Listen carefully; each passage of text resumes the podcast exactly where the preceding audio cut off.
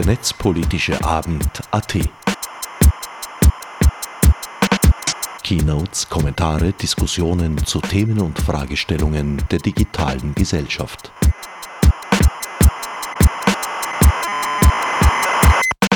Die tontechnischen Probleme sind behoben. Ich Hallo übergebe. Für diesen ersten netzpolitischen Abend, den wir in Wien heute zelebrieren. Mit diesen Worten eröffnete Barbara Wimmer nach einigen liebenswerten Stolperern technischer Natur Donnerstag, 3. Dezember 2015 im vollbesetzten Wiener MetaLab als Moderatorin den netzpolitischen Abend AT als ersten seiner Art.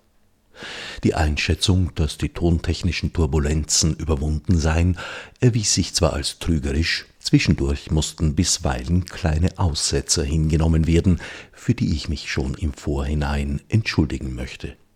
Beim zweiten netzpolitischen Abend, dessen Zusammenfassung demnächst an diesem Sendeplatz zu hören sein wird, waren diese charmanten Anlaufschwierigkeiten dann bereits behoben. Nach Vorbild der netzpolitischen Abende der Deutschen Digitalen Gesellschaft werden sich nämlich künftig jeden ersten Donnerstag im Monat an Themen der digitalen Gesellschaft interessierte Menschen versammeln, um Vorträge zu hören und anschließend regen Austausch zu pflegen. Dank der freien Radios und insbesondere Froh werden ebenso regelmäßig Zusammenfassungen dieser Veranstaltungen sowohl on air als auch im Internet zu hören sein. Die Initiative ging von Leonhard Dobusch aus. Nach einigen Jahren als Juniorprofessor für Organisationstheorie an der Uni Berlin heimgekehrter Betriebswirt und vor allem einschlägig engagierter Jurist. Ihm schlossen sich zahlreiche Institutionen, Initiativen und Einzelpersonen als Unterstützer an, die Liste ist lang und wie viele weitere Details im Internet unter netzpolitischerabend.wordpress.com nachzulesen. Im Rahmen der ersten Veranstaltung der neuen Reihe waren drei Vorträge zu hören. Zunächst erläuterte Andreas Krisch den aktuellen Stand der EU-Datenschutzreform. Anschließend sprach Meral Alkin-Hecke über digitale Medienkompetenz und ihre Position als Digital Champion Austria. Da sie starken Bezug auf die projizierten Folien nahm, ist ihr Vortrag nur sehr eingeschränkt radiotauglich. Wer Näheres wissen will, sei deshalb auf die Websites werdedigital.at und digitalchampion.at verwiesen, Sachdienliche Links finden sich selbstverständlich bei der Sendung im Online-Archiv der Freien Radios unter cba.fro.at. Als dritter sprach Thomas Lohninger über seine beiden Leib- und Magenthemen Netzneutralität und polizeiliches Staatsschutzgesetz. Doch zunächst Andreas Krisch mit seinem Update in Sachen Datenschutzreform. Die fachgerechte Einleitung seines Referates borge ich mir bei Barbara Wimmer. Andreas Krisch ist Mitglied des österreichischen Datenschutzrates und ist auch bei EDRI Präsident und kennt sich extrem gut mit der europäischen Datenschutzgrundverordnung aus, die äh, ja schon seit Jahren, also seit 2012, verhandelt wird und die jetzt aber bereits in den Trilogverhandlungen ist. Und bis, bis es soweit kam, gab es diverse viele zahlreiche Lobbying-Versuche und Eingriffe und es ist sehr umstritten, ob die Datenschutzreform jetzt tatsächlich das äh, bewirken kann, was sie soll, und zwar den Datenschutz in Europa zu stärken.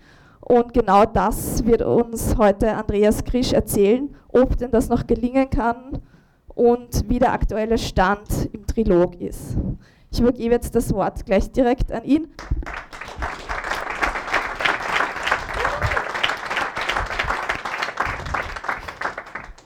Herzlichen Dank für die Vorstellung. Äh, ganz kurz für alle, die noch nicht wissen, was EDRI ist, das ist European Digital Rights, der Dachverband von mehr als 30 Datenschutz- und äh, Grundrechtsorganisationen in Europa aus 20 europäischen Ländern mit Sitz in Brüssel. Wir haben da ein Büro mit äh, derzeit sechs Mitarbeitern in Brüssel, die Vollzeit daran arbeiten, unsere Grundrechte im digitalen Bereich äh, zu verteidigen und äh, im Kontakt mit den europäischen Institutionen sozusagen äh, die Interessen der, der, Nutzerinnen und Nutzer, der Bevölkerung, der, der, Menschen in Europa sozusagen einzubringen und ein bisschen ein Gegenpol, wenn auch einen sehr kleinen Gegenpol, so in der Größenordnung her, gegenüber den Lobbyisten aus, aus dem Bereich der Wirtschaft und äh, anderer Bereiche äh, sozusagen äh, zu, zu spielen. Und unsere Aufgabe ist Interessensvertretung sozusagen für, für die Menschen in Europa, die eben ihre Grundrechte geschützt haben wollen und eins der wirklich großen Themen der, der, letzten Jahre, fast kann man schon sagen, des letzten Jahrzehnts, aber noch nicht ganz, ist die Datenschutzreform. Worum geht es dabei? Es äh, ist so, dass das derzeitige Datenschutzrecht in Europa auf einer EU-Richtlinie aus dem Jahr 1995 äh, beruht, also aus einer Zeit, wo es praktisch kaum Mobiltelefone gegeben hat, wo das Internet eher noch nicht verbreitet war und äh, das nur sehr wenige waren, die da überhaupt Zugang dazu hatten, wo man äh, sowas wie Apps zum Beispiel überhaupt noch nicht kannte, geschweige denn Smartphones oder ähnliches, äh, sondern Mobiltelefone eher sowas war, was man im Koffer mit sich herumgeschleppt hat. Äh, also aus einer Zeit, die nicht äh, den, den, technischen Möglichkeiten entsprochen hat, äh, die, die wir heute alle kennen. Man hat dann versucht, im Jahr 2002 mit der sogenannten E-Privacy-Richtlinie auch den Bereich der, der unter Anführungszeichen neuen Medien auch in den Datenschutz reinzuholen und, und da noch für die elektronische Kommunikation Anpassungen äh, vorzunehmen. Aber auch 2002 ist schon mehr als zehn Jahre her, also auch das äh, nicht mehr vielleicht ganz am neuesten Stand der Technik sozusagen. Also das Reformpaket EU-Datenschutzreform möchte sozusagen das Datenschutzrecht in Europa auf äh, einen modernen Stand bringen und äh, auch vereinheitlichen sozusagen. Das ist äh, so irgendwie die, die Hauptaufgabe und, und der Hauptaspekt bei dieser ganzen ganzen Sache. Äh, die Ausgangssituation ist dabei aus meiner Sicht eine relativ schwierige, weil äh, schon sehr viel äh, eigentlich an Vertrauen zerstört worden ist. Es gibt eine Eurobarometer-Studie, also eine statistische Erhebung der EU-Kommission zum Thema Datenschutz, wo man eben repräsentative Umfrage dazu gemacht hat, wie die Bevölkerung so zum Thema Datenschutz steht, was die Menschen äh, über Datenschutz im Internet äh, denken. Da ist herausgekommen, dass 67 Prozent, also mehr als zwei Drittel, äh, besorgt darüber sind, dass sie zu wenig Kontrolle über ihre Daten haben, wenn sie die online irgendwo angeben. Es sagen 63 Prozent, dass sie Anbietern im Internet nicht vertrauen. Also generell jetzt irgendwelchen äh, Einkaufsplattformen, was auch immer es im Internet an, an Anbietern gibt, äh, die sind für 63 Prozent nicht vertrauenswürdig und 62 Prozent sagen, äh, Internet-Service-Providern und Telekom-Anbietern kann man im Punkto Datenschutz nicht vertrauen. Das ist äh, irgendwie alles ein bisschen fishy und, und nicht vertrauenswürdig und äh, man muss da sehr vorsichtig sein. Das heißt, man hat eigentlich eine Ausgangssituation, wo man jetzt aus, aus, Sicht der Wirtschaft sozusagen sie aus der, aus der digitalen Welt und aus, der, aus den digitalen Möglichkeiten sie sehr viel verspricht, äh, sehr viele Erwartungen drin hat, was das alles aus zukünftigen wirtschaftlichen Möglichkeiten bringt, auch für die Gesellschaft an positiven Entwicklungen natürlich bringt.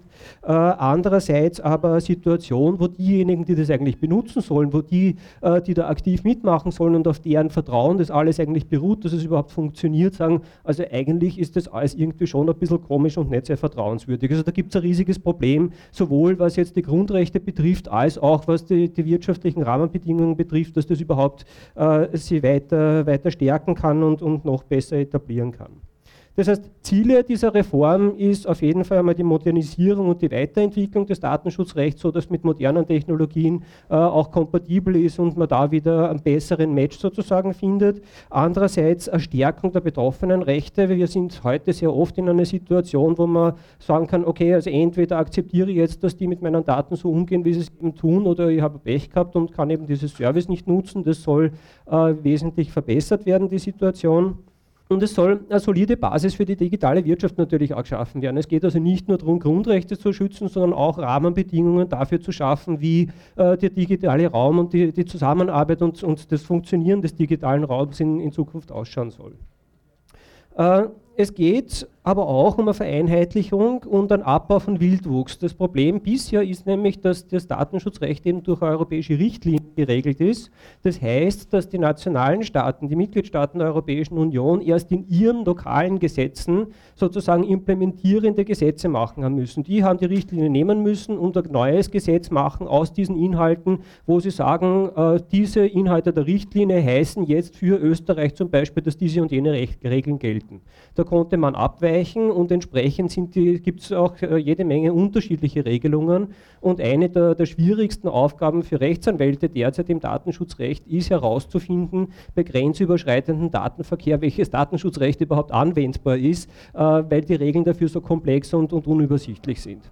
Und daher geht man jetzt bei der, bei der Reform her und sagt, okay, wir müssen das so weit vereinheitlichen, dass wirklich europaweit einheitlich derselbe Text gilt damit, egal wo ich jetzt bin in der Europäischen Union, ich wirklich auf den Buchstaben des Gesetzes genau weiß, was meine Rechte sind, was meine Pflichten sind und wie damit umzugehen ist. Dadurch wird es auch für die Wirtschaft deutlich leichter, aber auch für die äh, Menschen, die von der Datenverarbeitung betroffen sind, für uns alle, weil wir, ganz egal in welchem Mitgliedstaat der Europäischen Union wir sind, die gleichen Rechte haben und die gleichen Möglichkeiten, unsere Rechte durchzusetzen. Das äh, soll einiges an, an Verbesserung natürlich bringen.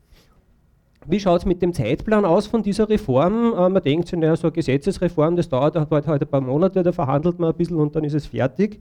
Schaut auf europäischer Ebene ganz anders aus. Verhandelt wird an diesem Reformpaket seit dem Jahr 2009, also auch schon fast sieben Jahre.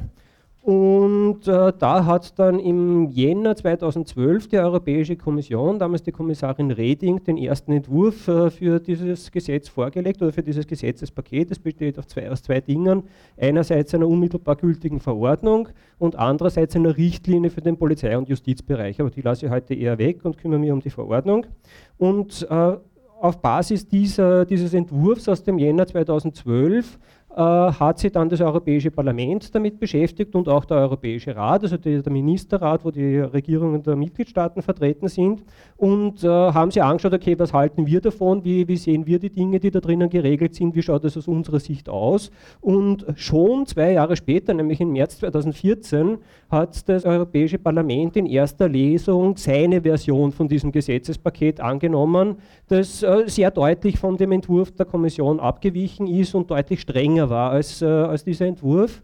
Warum war es strenger? Aus dem einfachen Grund, weil im Jahr 2013 ein gewisser Herr Snowden äh, das ein oder andere darüber erzählt hat, äh, was äh, die diversen Geheimdienste unserer Welt äh, so an Datenverarbeitungen betreiben und äh, man im Parlament erkannt hat, dass es eigentlich noch mehr Bedarf für Regelungen und für Reform gibt, als man ursprünglich überhaupt angenommen oder gewusst hat. Äh, seit dem Jahr 2014 ist es dann wieder stiller geworden. Dazwischen waren die Europawahlen, wie man sich vielleicht erinnert.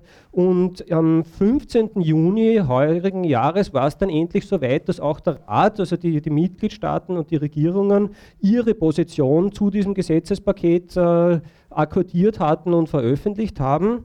Und äh, das war eine herbe Enttäuschung, muss ich ehrlich sagen. Es ist nämlich so, dass diesem Entwurf gar nicht alle Mitgliedstaaten zugestimmt haben. Österreich und Slowenien haben gesagt, nein, also das geht äh, mit uns nicht. Das geht nämlich unter das Niveau der derzeitigen Datenschutzrichtlinie drunter und ist weniger streng als das, was wir schon haben. Wir also praktisch eine Aufweichung des Datenschutzes statt einer Stärkung, die ursprünglich angedacht war. Und äh, auch äh, die anderen Mitgliedstaaten haben, wenn man sich dieses Papier näher ansieht, jede Menge Vorbehalte. Also der, der reine Rechtstext äh, von, diesem, von dieser Ratsversion hat 200 Seiten. Und wenn man dann noch die Vorbehalte der Mitgliedstaaten, die diese angemeldet haben, mit dazu nimmt, gibt es ein extra Dokument, wo die mit drinnen sind, dann hat es plötzlich 260 Seiten nur an Fußnoten, wo welches Land sagt, na, da haben wir ein Problem damit mit der Regelung. Also von einer Einigung im Rat kann man da eher nicht sprechen, sondern es war halt äh, ein Papier, wo man sagen kann, okay, auf der Basis können wir jetzt einmal Verhandlungen gehen mit, den, äh, mit der Kommission und mit dem, mit dem Parlament, das ist der sogenannte Trilog, äh, wo jetzt eben seit Juni die Verhandlungen darüber stattfinden, was dann schlussendlich wirklich drinnen stehen wird. Also es gibt jetzt drei Positionen und die werden jetzt zwischen diesen drei Institutionen verhandelt. Und äh, das ist der Status quo. Plan ist sozusagen bis Jahresende, also jetzt noch vor Weihnachten, sozusagen mit diesen Verhandlungen äh, fertig zu werden. Was ist jetzt äh, inhaltlich drinnen? Einerseits der Punkt, habe ich schon erwähnt, ganz wichtig, dass es eben eine Verordnung ist, die unmittelbar wirksam ist und keine Richtlinie mehr. Es soll ganz massiv der Strafrahmen erhöht werden. Das ist ein ganz wichtiger Punkt in diesem ganzen Reformpaket. Und zwar gibt es da zwei Vorschläge dazu, nämlich einerseits die Position der Europäischen Kommission und vom Rat, die sagen, es soll Strafen zwischen, also Höchststrafen zwischen 250.000 und einer Million Euro, beziehungsweise bei Unternehmern von 0,5% bis 2% äh, des äh, Jahreskonzernumsatzes geben für Verstöße gegen die Datenschutzbestimmungen. Und zwar abhängig vom Verstoß äh, unterschiedliche Abstufungen sozusagen, aber im Wesentlichen irgendwo zwischen 0,5 und 2 Prozent vom Jahresumsatz. Das ist auch etwas, was dann natürlich Konzernen wie äh, Facebook, Google etc. schon einigermaßen wehtut, weil äh, Jahreskonzernumsatz ist halt immer das, was man insgesamt umgesetzt hat, egal wie groß man ist, ist dann angepasst an die Größe und entsprechend äh, für alle schmerzhaft. Das EU-Parlament ist dann auch einen Schritt weiter gegangen, hat gesagt, na, also diese Abstufung mit 0,5 Prozent da, vielleicht ein paar Prozent ein bisschen mehr dann später bei irgendwas anderem, ist uns zu kompliziert und auch zu wenig. Das EU-Parlament hat gesagt, wir wollen einen maximalen Strafrahmen, egal worum es geht, um welchen Verstoß, von 100 Millionen Euro oder 5 Prozent des Jahreskonzernumsatzes. Also noch einmal massiv mehr. Der wesentliche Punkt dabei ist, dass man damit einen wirklich immensen Sprung äh, macht. Wir haben heute in Österreich einen maximalen Strafrahmen bei Datenschutzverletzungen von 25.000 Euro und sind jetzt dabei, auf jeden Fall auf einen Bereich von einer Million oder sogar mehr, je nachdem, was jetzt bei den Verhandlungen rauskommt, zu springen. Und das hat rein dadurch, dass es diese Strafdrohung die gibt, ohne dass nur eine einzige Strafe verhängt ist, auf jeden Fall schon die Auswirkung, dass man in den Unternehmen auf jeden Fall äh, die Aufmerksamkeit von den Vorständen kriegt, dass auf jeden Fall es für Unternehmen auch Sinn macht, plötzlich in den Bereich Datenschutz zu investieren, aus dem einfachen Grund, um eben Risiken abzubauen und äh, sozusagen äh, lieber das Geld im eigenen Unternehmen zu investieren, als es dann rein an eine Behörde zu überweisen, wenn man was falsch gemacht hat. Also vom Steuerungseffekt her ist das einer der wesentlichsten Punkte in, dem ganzen Reformpaket aus meiner Sicht. Äh, weitere wesentliche Punkte drinnen sind, es soll eine Verpflichtung geben zu Privacy by Design, also eingebauten Datenschutz. Man soll bei der Entwicklung von Technik schon in der Designphase von ganz von Anfang an dazu verpflichtet sein, äh, die Technologie, die Services so zu bauen, dass sie datenschutzfreundlich sind. Und dann eben noch Privacy by Default mit implementieren, also die Grundeinstellung für Datenschutz, dass äh, wenn man äh, Software oder äh, irgendeine Technologie benutzt, dass es auf jeden Fall von der Grundeinstellung her die datenschutzfreundlichste Einstellung liefert und erst dann, wenn man sagt, okay, ich möchte jetzt dieses Zusatzfeature nutzen, ich möchte diese weitere äh, Applikation dazu verwenden, etc., etc., man schrittweise sozusagen äh, selbstbestimmt äh, entscheiden kann, okay, da möchte ich jetzt mein Datenschutzniveau ein bisschen senken, wenn ich dafür dann sozusagen diese neue zusätzliche Funktionalität kriege. Aber von der Grundeinstellung her soll es auf jeden Fall datenschutzfreundlich sein und der Benutzer soll soll sie bewusst entscheiden können, ob er eben äh, sozusagen weitere Datenverarbeitungen zulassen will, äh, um eben weitere Features zu kriegen etc. Auch wesentlich ist äh, die, die sogenannte äh, Datenschutzfolgenabschätzung, die eingeführt wird. Und zwar ist äh, da geplant, dass es bei, vor allem bei risikoreichen äh, Datenverarbeitungen, wie zum Beispiel bei Smart Metering, wie bei RFID-Funkchips etc., äh, man, bevor man diese Anwendungen in Betrieb nimmt, eine Folgenabschätzung machen soll. Das heißt, man muss überlegen, welche Auswirkungen wird diese Datenanwendung haben äh, auf die, die Betroffenen, nämlich welche Risiken entstehen dadurch, was kann mit deren Grundrechten passieren, welche Eingriffe können da stattfinden und wie können wir diese negativen Einflüsse, die dadurch entstehen, äh, so minimieren, dass es äh, möglichst risikoneutral ist und die, die, Personen möglichst geschützt sind. Diese Folgenabschätzungen sollen eben verpflichtend sein bei besonders risikoreichen Anwendungen und natürlich auch bei anderen angewandt werden, wo immer man denkt, dass es notwendig ist und, und eben angebracht ist, möglichst guten Datenschutz zu bieten. Ein weiterer Punkt sind die betrieblichen Datenschutzbeauftragten, die gibt es in Deutschland bereits und in manchen anderen Ländern. Da wird im Moment sehr stark darüber verhandelt, ob die verpflichtend kommen sollen oder nicht oder ob sie die Mitgliedstaaten das aussuchen können. Da sind die Ergebnisse noch äh, offen und man muss darauf warten, wie es die Verhandlungen ausgehen. Äh, von der Konzeption her kann ich auf jeden Fall sagen, dass die Erfahrungen in Deutschland äh, sehr gut sind damit, weil nämlich diese betrieblichen Datenschutzbeauftragten äh, sehr stark zur Bewusstseinsbildung beitragen in den Unternehmen selber. Wenn es da jemanden gibt, der für dieses Thema zuständig ist und uns dafür äh, sich ständig damit beschäftigt und sensibilisiert, dass der Datenschutz eine wesentliche Sache ist und wo man das im eigenen Unternehmen überall berücksichtigen kann, dann kriegt das insgesamt der andere Stellen, äh, anderen Stellenwert. Und man hat noch dazu als Unternehmer den Vorteil, dass man eine kompetente Ansprechperson im Haus hat, die sie mit den Behörden entsprechend unterhalten kann, auf nämlich äh, Augenhöhe und die natürlich auch für die Kunden und äh, Lieferanten und alle anderen, die von der Datenverarbeitung betroffen sind, äh, sozusagen kompetent Auskunft geben kann und äh, das Unternehmen auch entsprechend äh, repräsentieren kann in dem Themenbereich. Äh, insofern wäre es aus meiner Sicht eine sehr sinnvolle Institution, wenn es sowas gibt. In Österreich hat es da schon einen Anlauf einmal gegeben, ist dann allerdings an äh, den Konservativen gescheitert und nicht zum Gesetz geworden, weil es keine äh, ausreichende politische Mehrheit dafür gegeben hat. Aber ich glaube, es äh, wäre ein gutes Signal, auch diesen Schritt zu gehen. Ein weiterer Aspekt, der angedacht ist, wo man noch warten muss, wie es dann schlussendlich wirklich kommen wird, äh, sind Zertifizierungen und Datenschutzgütesiegel. Die sind aus meiner Sicht insofern interessant, weil nämlich vorgesehen ist, dass ein Unternehmen, das sich Datenschutz zertifizieren lässt, also von der Aufsichtsbehörde schon im Vorfeld auf den Datenschutz hin überprüfen lässt, dass dieses Unternehmen aus der Strafdrohung rauskommt. Also diese 100 Millionen oder eine Million Euro Strafdrohung nicht mehr befürchten muss, aus einem einfachen Grund, weil es vorher schon bewiesen hat, dass es guten Datenschutz hat und das ordentlich macht und damit jeder Verstoß, der vielleicht stattfindet später, äh, praktisch nur ein Unfall sein kann, weil sie wirklich schon das Menschenmögliche äh, sozusagen im Vorfeld getan und bewiesen haben, dass es in Ordnung ist. Und von dem her würde ich es äh, ein gutes Zeichen sehen, dass, äh, dass, äh, wenn, wenn das implementiert wird. In puncto Harmonisierung, also so, dass wir wirklich überall den einheitlichen Rechtstext haben und das alles äh, gut zusammenpasst, ist es ein bisschen fraglich, ob dieses Ziel wirklich erreicht werden kann. Es gibt äh, zwar dann den einheitlichen Text, aber wenn man es vergleicht mit der aktuellen Richtlinie, dann ist es so, dass die aktuelle Datenschutzrichtlinie, die hat 34 Artikel.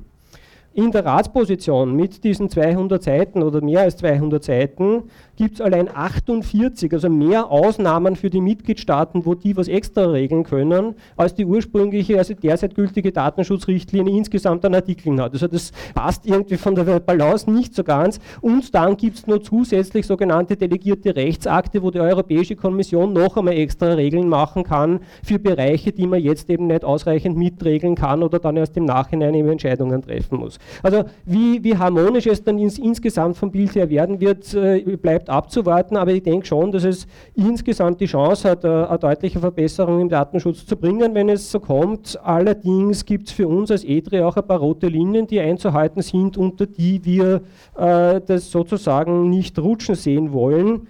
Eines und eine ganz wesentliche Sache dabei ist die Zustimmung. Es ist derzeit so, dass wenn man als Betroffener einer Datenverarbeitung zustimmt, dann ist diese Zustimmung nur dann gültig, wenn man vorher darüber informiert wurde, was das für Auswirkungen hat. Also was heißt es konkret, wenn ich jetzt sage, ja, ich will, äh, ich stimme zu, dass diese Daten verarbeitet werden, was wird da konkret gemacht bei der Verarbeitung, was passiert dann mit den Daten, wer kriegt sie etc. All das muss man mir vorher sagen, bevor diese Zustimmung überhaupt gültig sein kann. Da ist der Text derzeit so formuliert in der Reform, dass das nicht mehr so ganz sein muss, sondern dass es so eine implizite Zustimmung eigentlich auch schon reichen würde, wenn das eh irgendwo auf der Webseite gestanden ist, äh, auch wenn ich es unter Umständen gar nicht gesehen habe. Also da wollen wir wirklich weiterhin eine ganz klare Regelung haben, das ist ein ganz wichtiger Punkt für uns.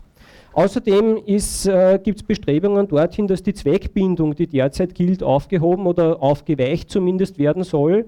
Derzeit ist es so, dass man Daten nur für den bestimmten Zweck, für den man sie erhoben hat, weiterverarbeiten darf. Und wenn dieser Zweck eben erreicht ist, dann sind die Daten zu löschen und äh, es ist vorbei mit der Datenverarbeitung. In Zukunft äh, könnte es so sein, oder es gibt Vorschläge eben dazu, dass äh, die Datenarbeitung für Verarbeitung für andere Zwecke, als für die man die Daten eigentlich äh, äh, gesammelt hat, auch zulässig sein könnten unter bestimmten Umständen. Das äh, würden wir nicht so toll finden, aus dem einfachen Grund, weil eben die Zweckbindung ein ganz wesentlicher Punkt äh, dabei ist. Ansonsten weiß ich ja wieder nicht, was mit meinen Daten äh, passieren wird, wenn ich sozusagen der Verarbeitung zustimme. Auch so artfremde Zustimmung, so, so, als Beispiel die, die berühmte Taschenlampen-App am Handy, die zusätzlich äh, zum, zum Leuchten auch noch Zugriff auf die Adressdaten haben will. Äh, da hätten wir gerne ein Verbot dafür, weil es ganz offensichtlich nicht notwendig ist, äh, um, um die LED am, am, Handy zum Leuchten zu bringen, einen Zugriff auf die, auf die Adressdaten zu haben. Und äh, entsprechend äh, sollten solche, solche Dinge, wo man, um zum Leuchten zu bringen, muss man vorher zustimmen, dass, seine, dass die Daten abgesaugt werden. Äh, wollen wir als unzulässig deklariert haben, weil es einfach ein Wildwuchs ist, der, der so nicht geht.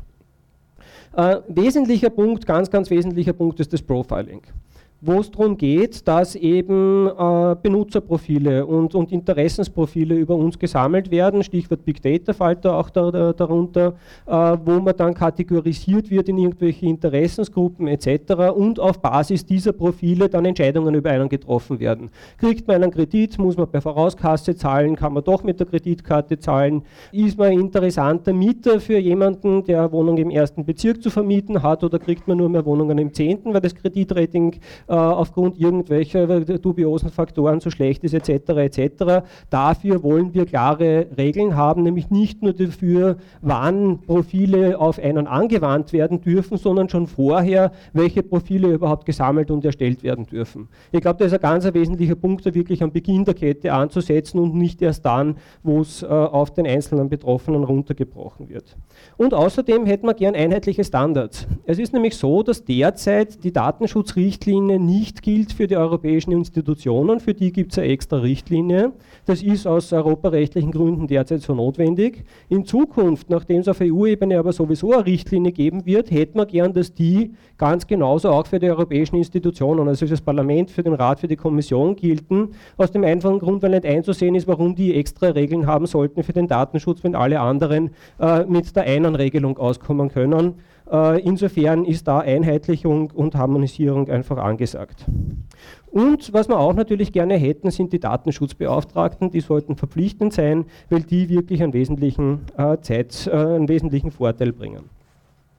Wie geht es jetzt weiter? Es äh, wird jetzt der Trilog noch bis Ende Dezember stattfinden, voraussichtlich. Was man so hört, sind die Verhandlungen auf einem guten Weg und äh, es ist nicht ganz unrealistisch, dass das heuer noch abgeschlossen werden kann. Wenn es diese politische Einigung äh, dann gibt, dann muss das noch irgendwer diesen rechtlichen Text anpassen, weil das natürlich äh, reine Verhandlungsergebnisse und noch nicht fertig geschriebener Text ist. Dafür schätzt man, dass das circa ein halbes Jahr bis Ende erstes Halbjahr 2016 dauern wird und dass dann äh, Ende des ersten Halbjahres 2016 der, der Rat und das Europäische Parlament die Datenschutzreform beschließen werden und ab dem Moment äh, gibt es zwei Jahre Übergangszeit und nach zwei Jahren tritt dann dieser reformierte Text in Kraft. Und äh, ja, dann stellt sich die Frage, wenn das dann alles beschlossen ist, das, ist dann alles gut oder wie ist das eigentlich? Äh, ich fürchte nein, es ist dann nicht alles gut, weil wir haben dann immer noch das Problem der Rechtsdurchsetzung.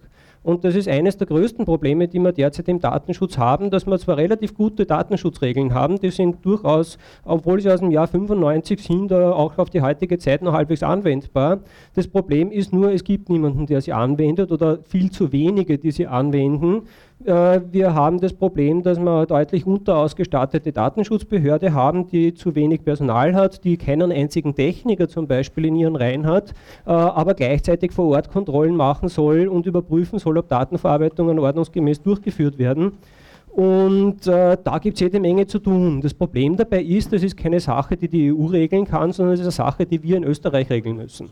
Es muss also in Österreich nur entsprechende Anpassungen geben, dass eben all diese Dinge, die da eben äh, kontrolliert und durchgesetzt werden sollen, auch wirklich durchgesetzt werden können. Dafür müssen wir schauen, dass unsere Datenschutzbehörde und unsere anderen Datenschutzinstitutionen wie der Datenschutzrat äh, auch entsprechend ausgestattet sind, um ihre Aufgaben wahrnehmen zu können. Dazu gehören gehören meiner Meinung nach ganz klar Techniker in die Behörde. Die Behörde braucht selber Technikkompetenz, um Dinge evaluieren zu können, Dinge einschätzen zu können, auch Ratschläge geben zu können. Die Behörde muss aktiv nach außen gehen aus meiner Sicht und auch den Menschen helfen, dabei ihre Rechte durchzusetzen und nicht nur passiv darauf warten, bis jemand kommt und eine Anzeige erstattet. Und es ist aber auch so, das muss man auch ganz klar sagen, dass wir selber sehr stark in die Pflicht zu nehmen sind.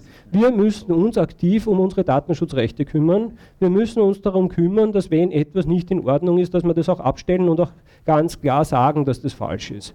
Dafür braucht es Unterstützung, ist mir klar.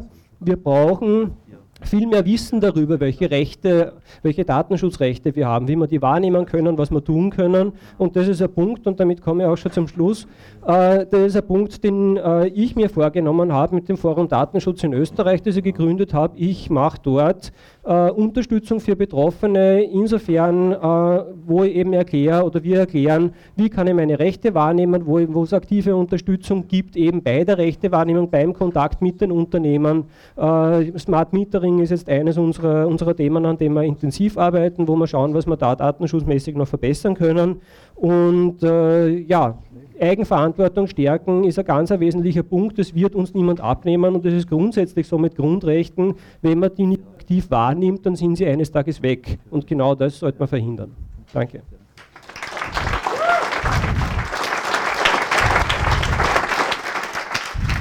Es folgte eine überaus angeregte und interessante Publikumsrunde, die aber aus Gründen des Sendeformats nicht wiedergegeben werden kann. Bei Interesse ist ein vollständiger Mitschnitt der Veranstaltung im Archiv der Freien Radios CBA nachzuhören. Damit kommen wir zu Thomas Lohningers Doppelvortrag zu Netzneutralität und polizeilichem Staatsschutzgesetz. Alles weitere weiß wieder Barbara Wimmer. Machen wir gleich weiter. Und zwar haben wir heute an und für sich noch einen Redner am Programm, und zwar Tom Lohninger. Tom Lohninger ist Geschäftsführer des AK Vorrat und Campaigner von Save the Internet EU. Und es gibt auch nicht nur ein Thema, sondern zwei. Und zwar aufgrund der aktuellen Situation in Österreich. Wir hatten ja diese Woche das Staatsschutzgesetz im Innenausschuss und aus diesem aktuellen Anlass haben wir nicht nur die Netzneutralität am Programm, sondern auch das Staatsschutzgesetz. Wir beginnen aber mit der Netzneutralität.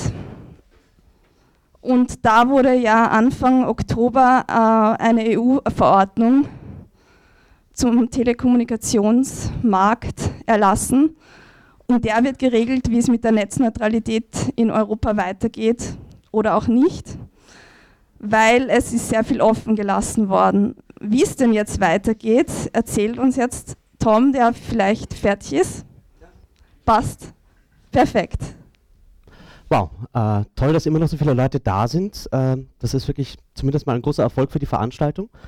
Ähm, das freut mich sehr. Ja, ähm, ihr leidet heute ein bisschen mit mir, weil ich habe äh, zwei Themen, die eigentlich viel mehr Zeit verdient haben, in einem Slot. Ähm, so wie ich auch diese zwei Themen in ein Leben und einen Aktivismus pressen muss. Wir fangen an mit der Netzneutralität, äh, weil die auch angekündigt war. Also, Ganz kurz, Netzneutralität lässt sich übersetzen mit zwei Prinzipien. Einerseits der Unteilbarkeit des Internets, sprich, dass wir hier ein globales, neutrales Internet haben, ein globales Medium, das alle Daten gleich behandelt und in dem nach dem Ende-zu-Ende-Prinzip ich von über, überall jeden Punkt in diesem Netzwerk zu jedem anderen Punkt in diesem Netzwerk eine Verbindung aufbauen kann. Also anders als im klassischen Telefonnetz, wo ich Sender und Empfänger habe, hier sind alle gleichberechtigt. Und der zweite Punkt ist die Chancengleichheit, auch technisch übersetzt in Best Effort. Sprich, diese Infrastruktur ist dumm, sie ist neutral. Dem Netz ist egal, ob diese Daten jetzt wichtig, zeitkritisch, legal, illegal sind, alles scheißegal. Alles wird gleichberechtigt übertragen. Ähm, das Netz ist applikationsagnostisch. Also Lawrence Lessig sagt das so schön, es ist wie ein tagträumender Postler, der einfach nur die Briefe ausliefert und sich keine Gedanken darüber macht. So ist es auch hier und das ergibt dann in der Konsequenz dieses bunte, verrückte, chaotische Netz, wie wir es kennen, das so wunderbar dezentral ist und so viel Innovation erlaubt. Wieso erlaubt das Innovation? Weil ich heute was erfinden kann, das heute auch schon auf diesem globalen Internet laufen kann, ohne dass ich irgendjemanden fragen muss, ob das okay oder legal oder genehmigt ist. Und ganz wichtig, es kann sich dieser Infrastruktur neutral bedienen.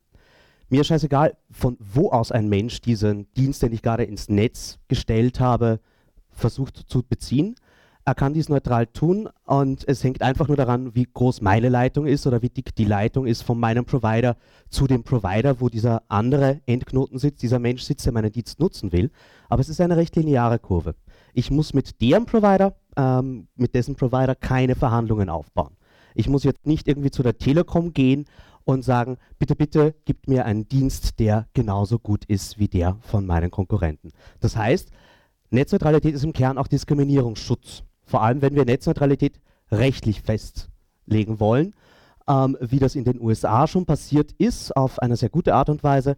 In anderen Ländern der Welt, wie Chile, Kanada, ähm, Norwegen zum Teil und in Europa eben, naja, so halb, aber da kommen wir dazu zu den Prinzipien noch, es gibt zwei Arten, wie man denn diskriminieren kann im Internet. Das eine ist technisch, indem manche Pakete schneller oder langsamer sind als andere.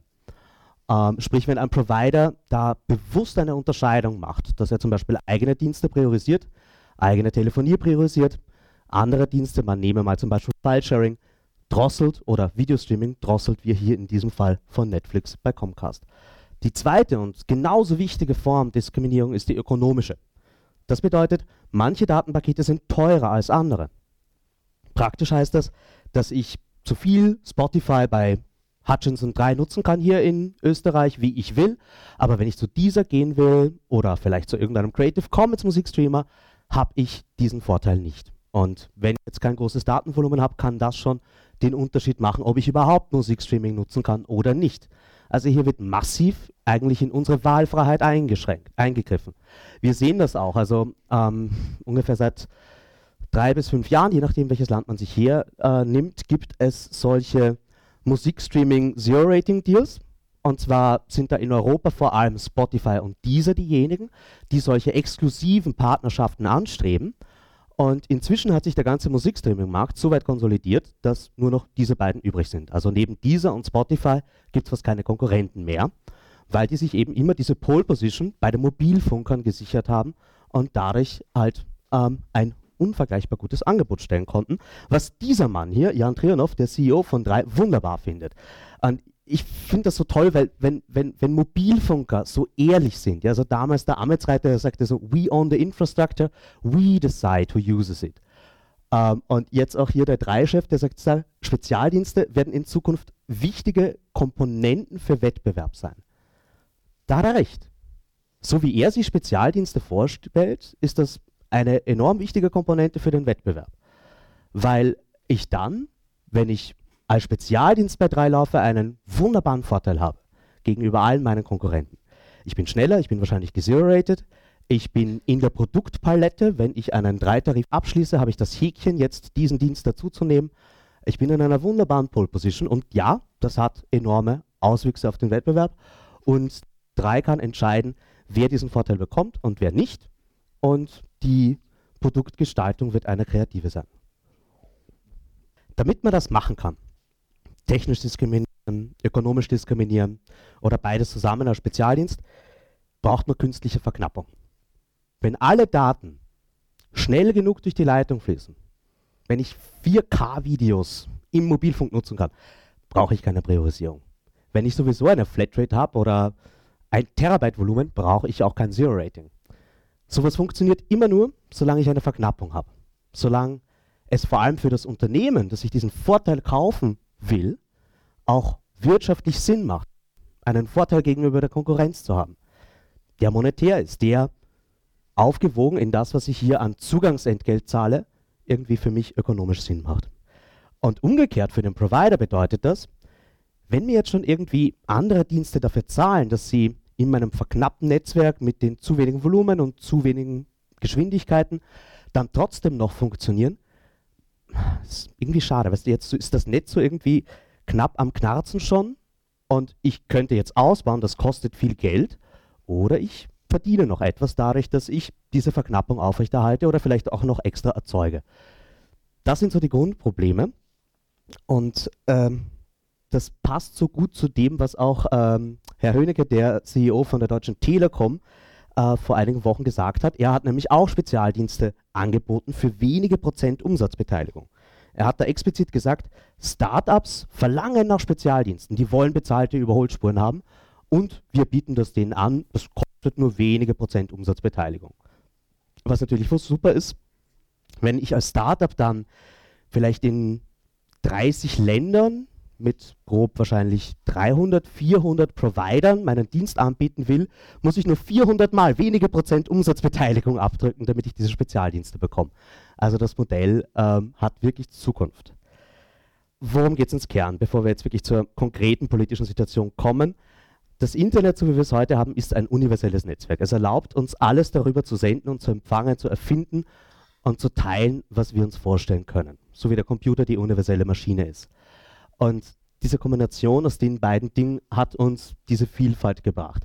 Jetzt stehen wir gerade an der Verhandlungssituation, ob wir diese Universalität im Netzwerk aufrechterhalten können oder ob wir abdriften in spezialisierte Netze, in eine spezialisierte Technologie, die nicht mehr offen und schichtbasiert ist, nicht mehr eine Architektur hat, die jederzeit modular austauschbar ist, wo wir einfach heute Internet kaufen und nicht wissen, wofür wir das übermorgen verwenden werden, ob wir das behalten, vor allem auch als Gesellschaft behalten, oder ob das, es wird nicht weggehen, aber es wird teuer werden.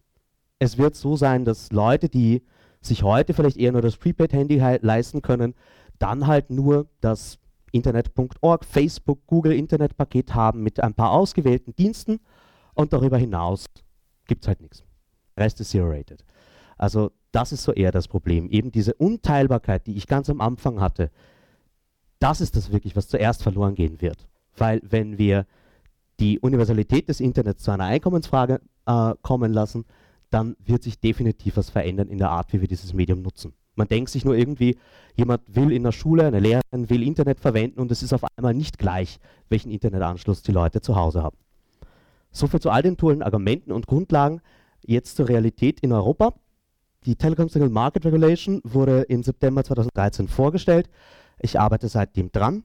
Ähnlich wie die Datenschutzgrundverordnung, von der Andreas vorher gesprochen hat, ist auch das hier eine Regulierung, sprich direkt anwendbar in allen 28 Mitgliedstaaten und muss nicht zuerst übersetzt werden in nationales Recht. Im europäischen Gesetzgebungsprozess, wir haben uns da eingebracht, wo wir nur irgendwie konnten, auf all diesen Ebenen und sind am 27. Oktober auf so ungefähr 65 Prozent von dem gekommen, was wir uns gewünscht hätten.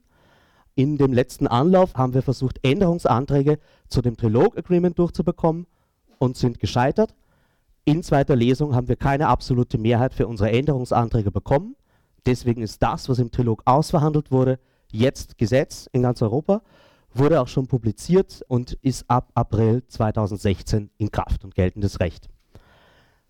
Nun ist es aber so, wir sind hier im Telekom-Bereich und auch wieder parallel zu dem, was Andreas gesagt hat, gibt es auch hier Regulierungsbehörden, die das Ganze dann auch umsetzen.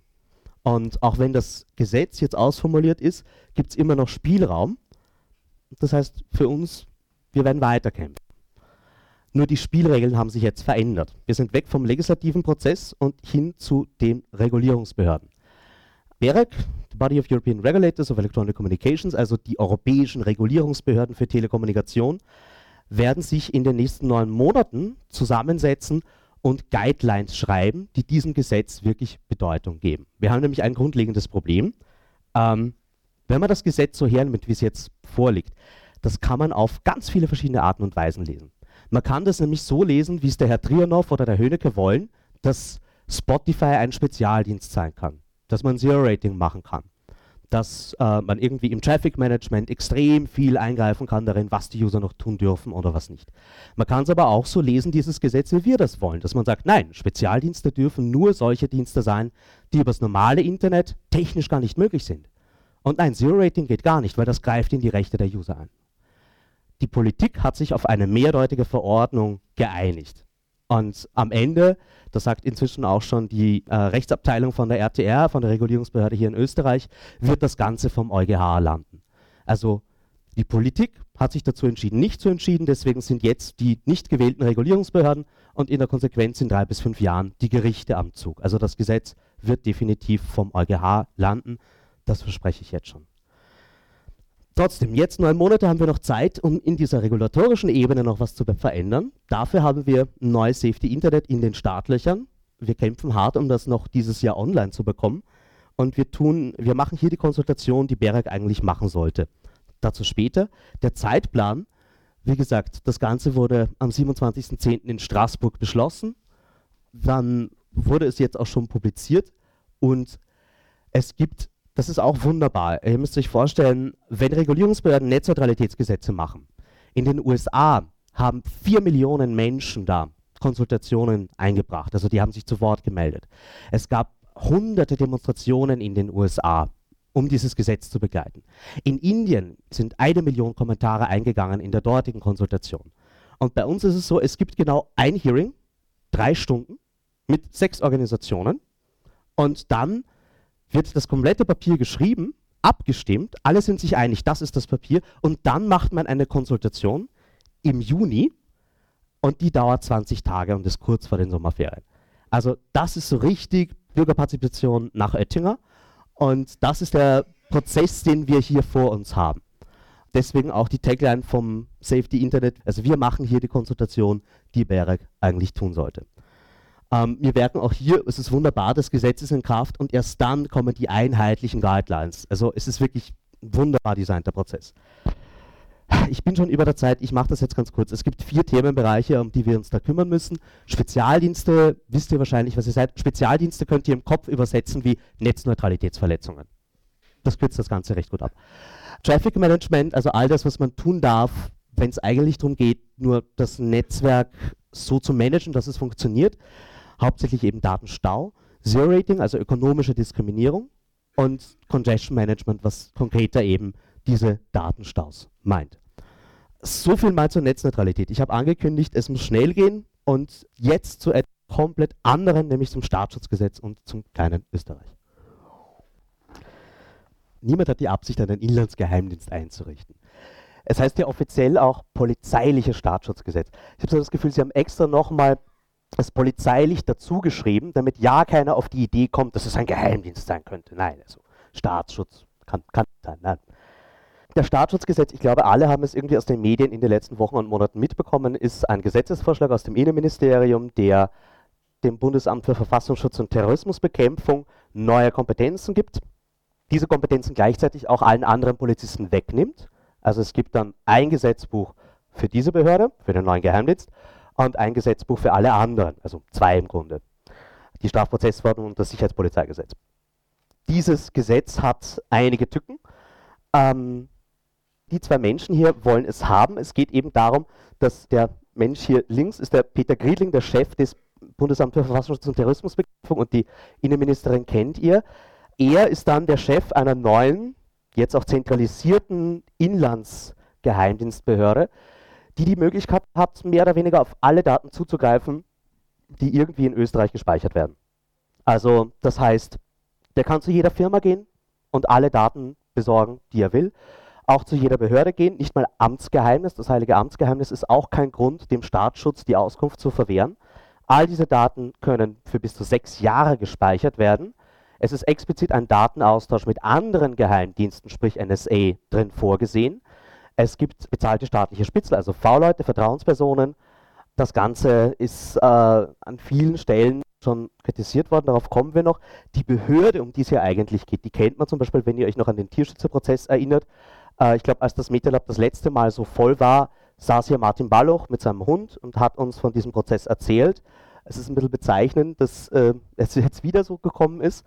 Und eben diese Behörde war auch dafür verantwortlich, dass diese Ermittlungen so rigoros betrieben wurden, äh, eben auch mit ähm, Polizeispitzeln damals noch, wie sie passiert sind.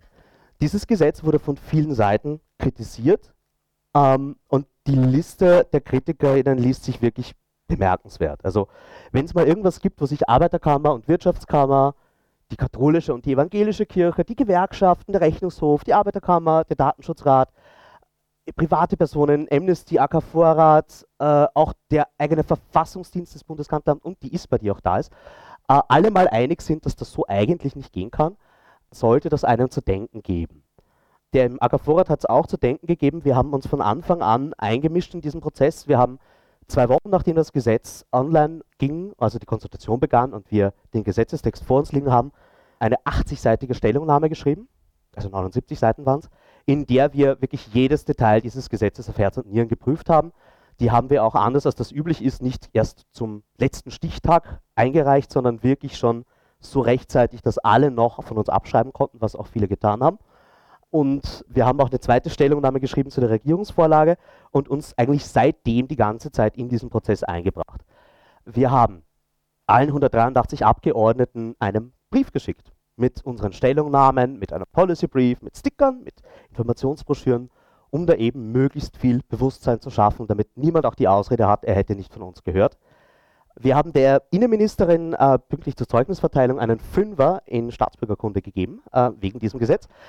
Wir hatten Demos, äh, hier zum Beispiel in Linz, das Landesamt für Bespitzelung, da wurde das Landhaus umbenannt.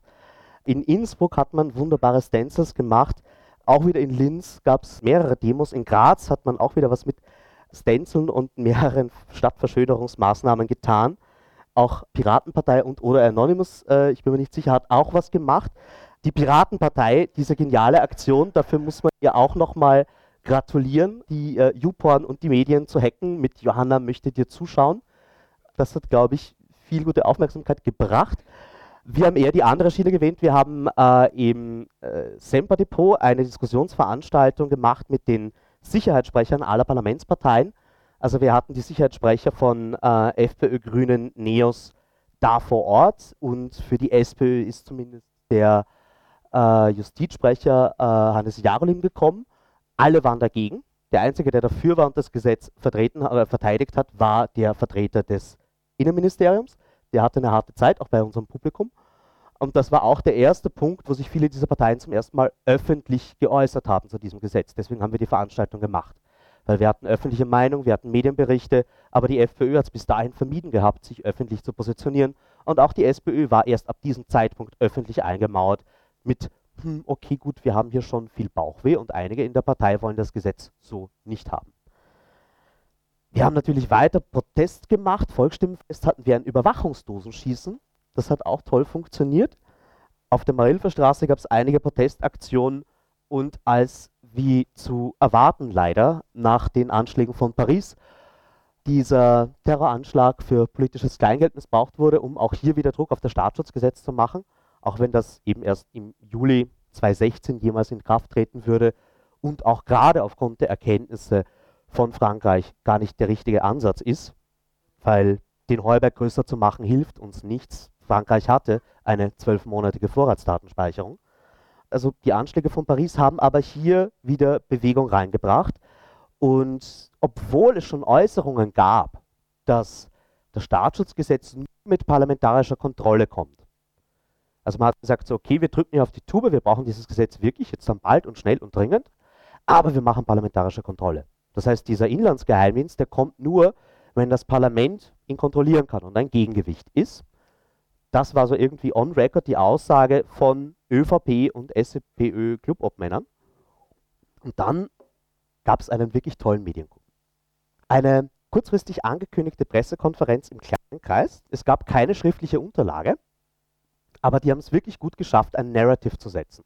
Nämlich, wir haben jetzt hier dem Gesetz alle Giftzähne gezogen. Übrigens, nein, wir haben keine schriftliche Unterlage, ihr glaubt uns das jetzt mal einfach.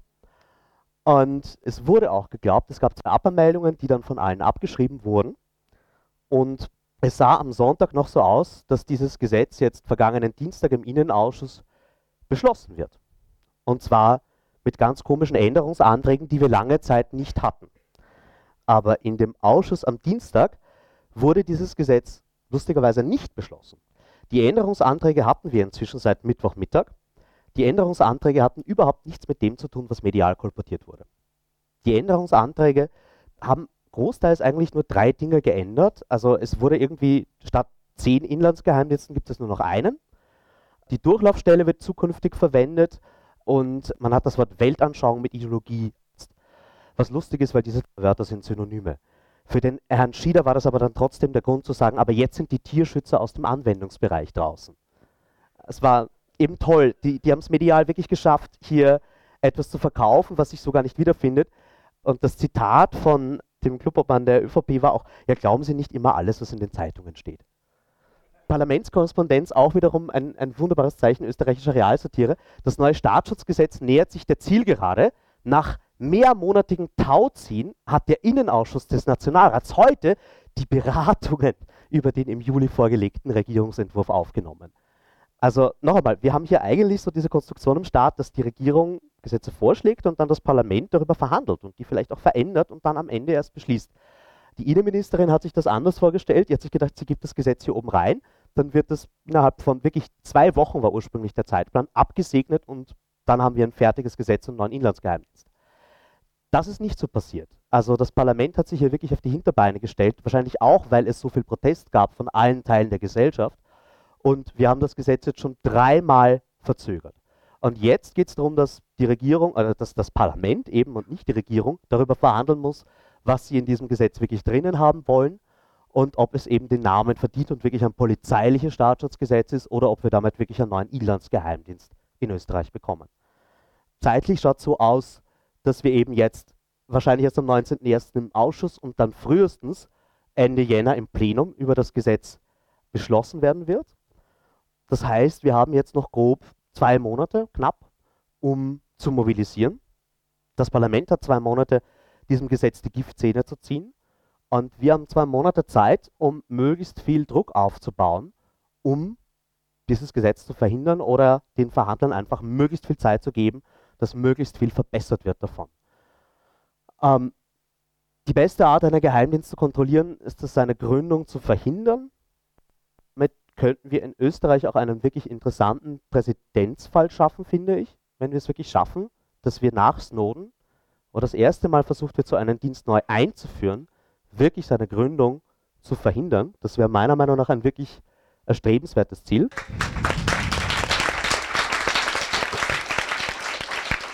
Besagtes Staatsschutzgesetz wurde zwischenzeitlich Dienstag 19. Jänner von den Regierungsparteien gegen die Stimmen der Opposition im Innenausschuss durchgedrückt und wird voraussichtlich am 27. Jänner zur Abstimmung ins Plenum des Nationalrates gelangen. Die angekündigte Demo des AK wurde für Samstag, 23. Jänner anberaumt. Ab 18.30 Uhr wird symbolisch Licht ins Dunkel von Österreichs künftigen Inlandsgeheimdienst, des mehrfach erwähnten BVT, gebracht. Selbiger logiert Wien 3 an der Kreuzung Rennweg Landstraße Hauptstraße. Mehr dazu beim nächsten Mal. Damit sind wir am Ende der heutigen Sendung angelangt.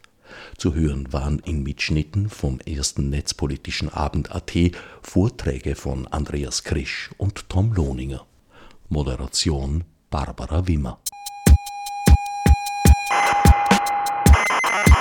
Sie hörten Mitschnitte vom netzpolitischen Abend AT. Details und Programmvorschau im Internet unter netzpolitischerabend.wordpress.com. Gestaltung der Sendung Herbert Gnauer.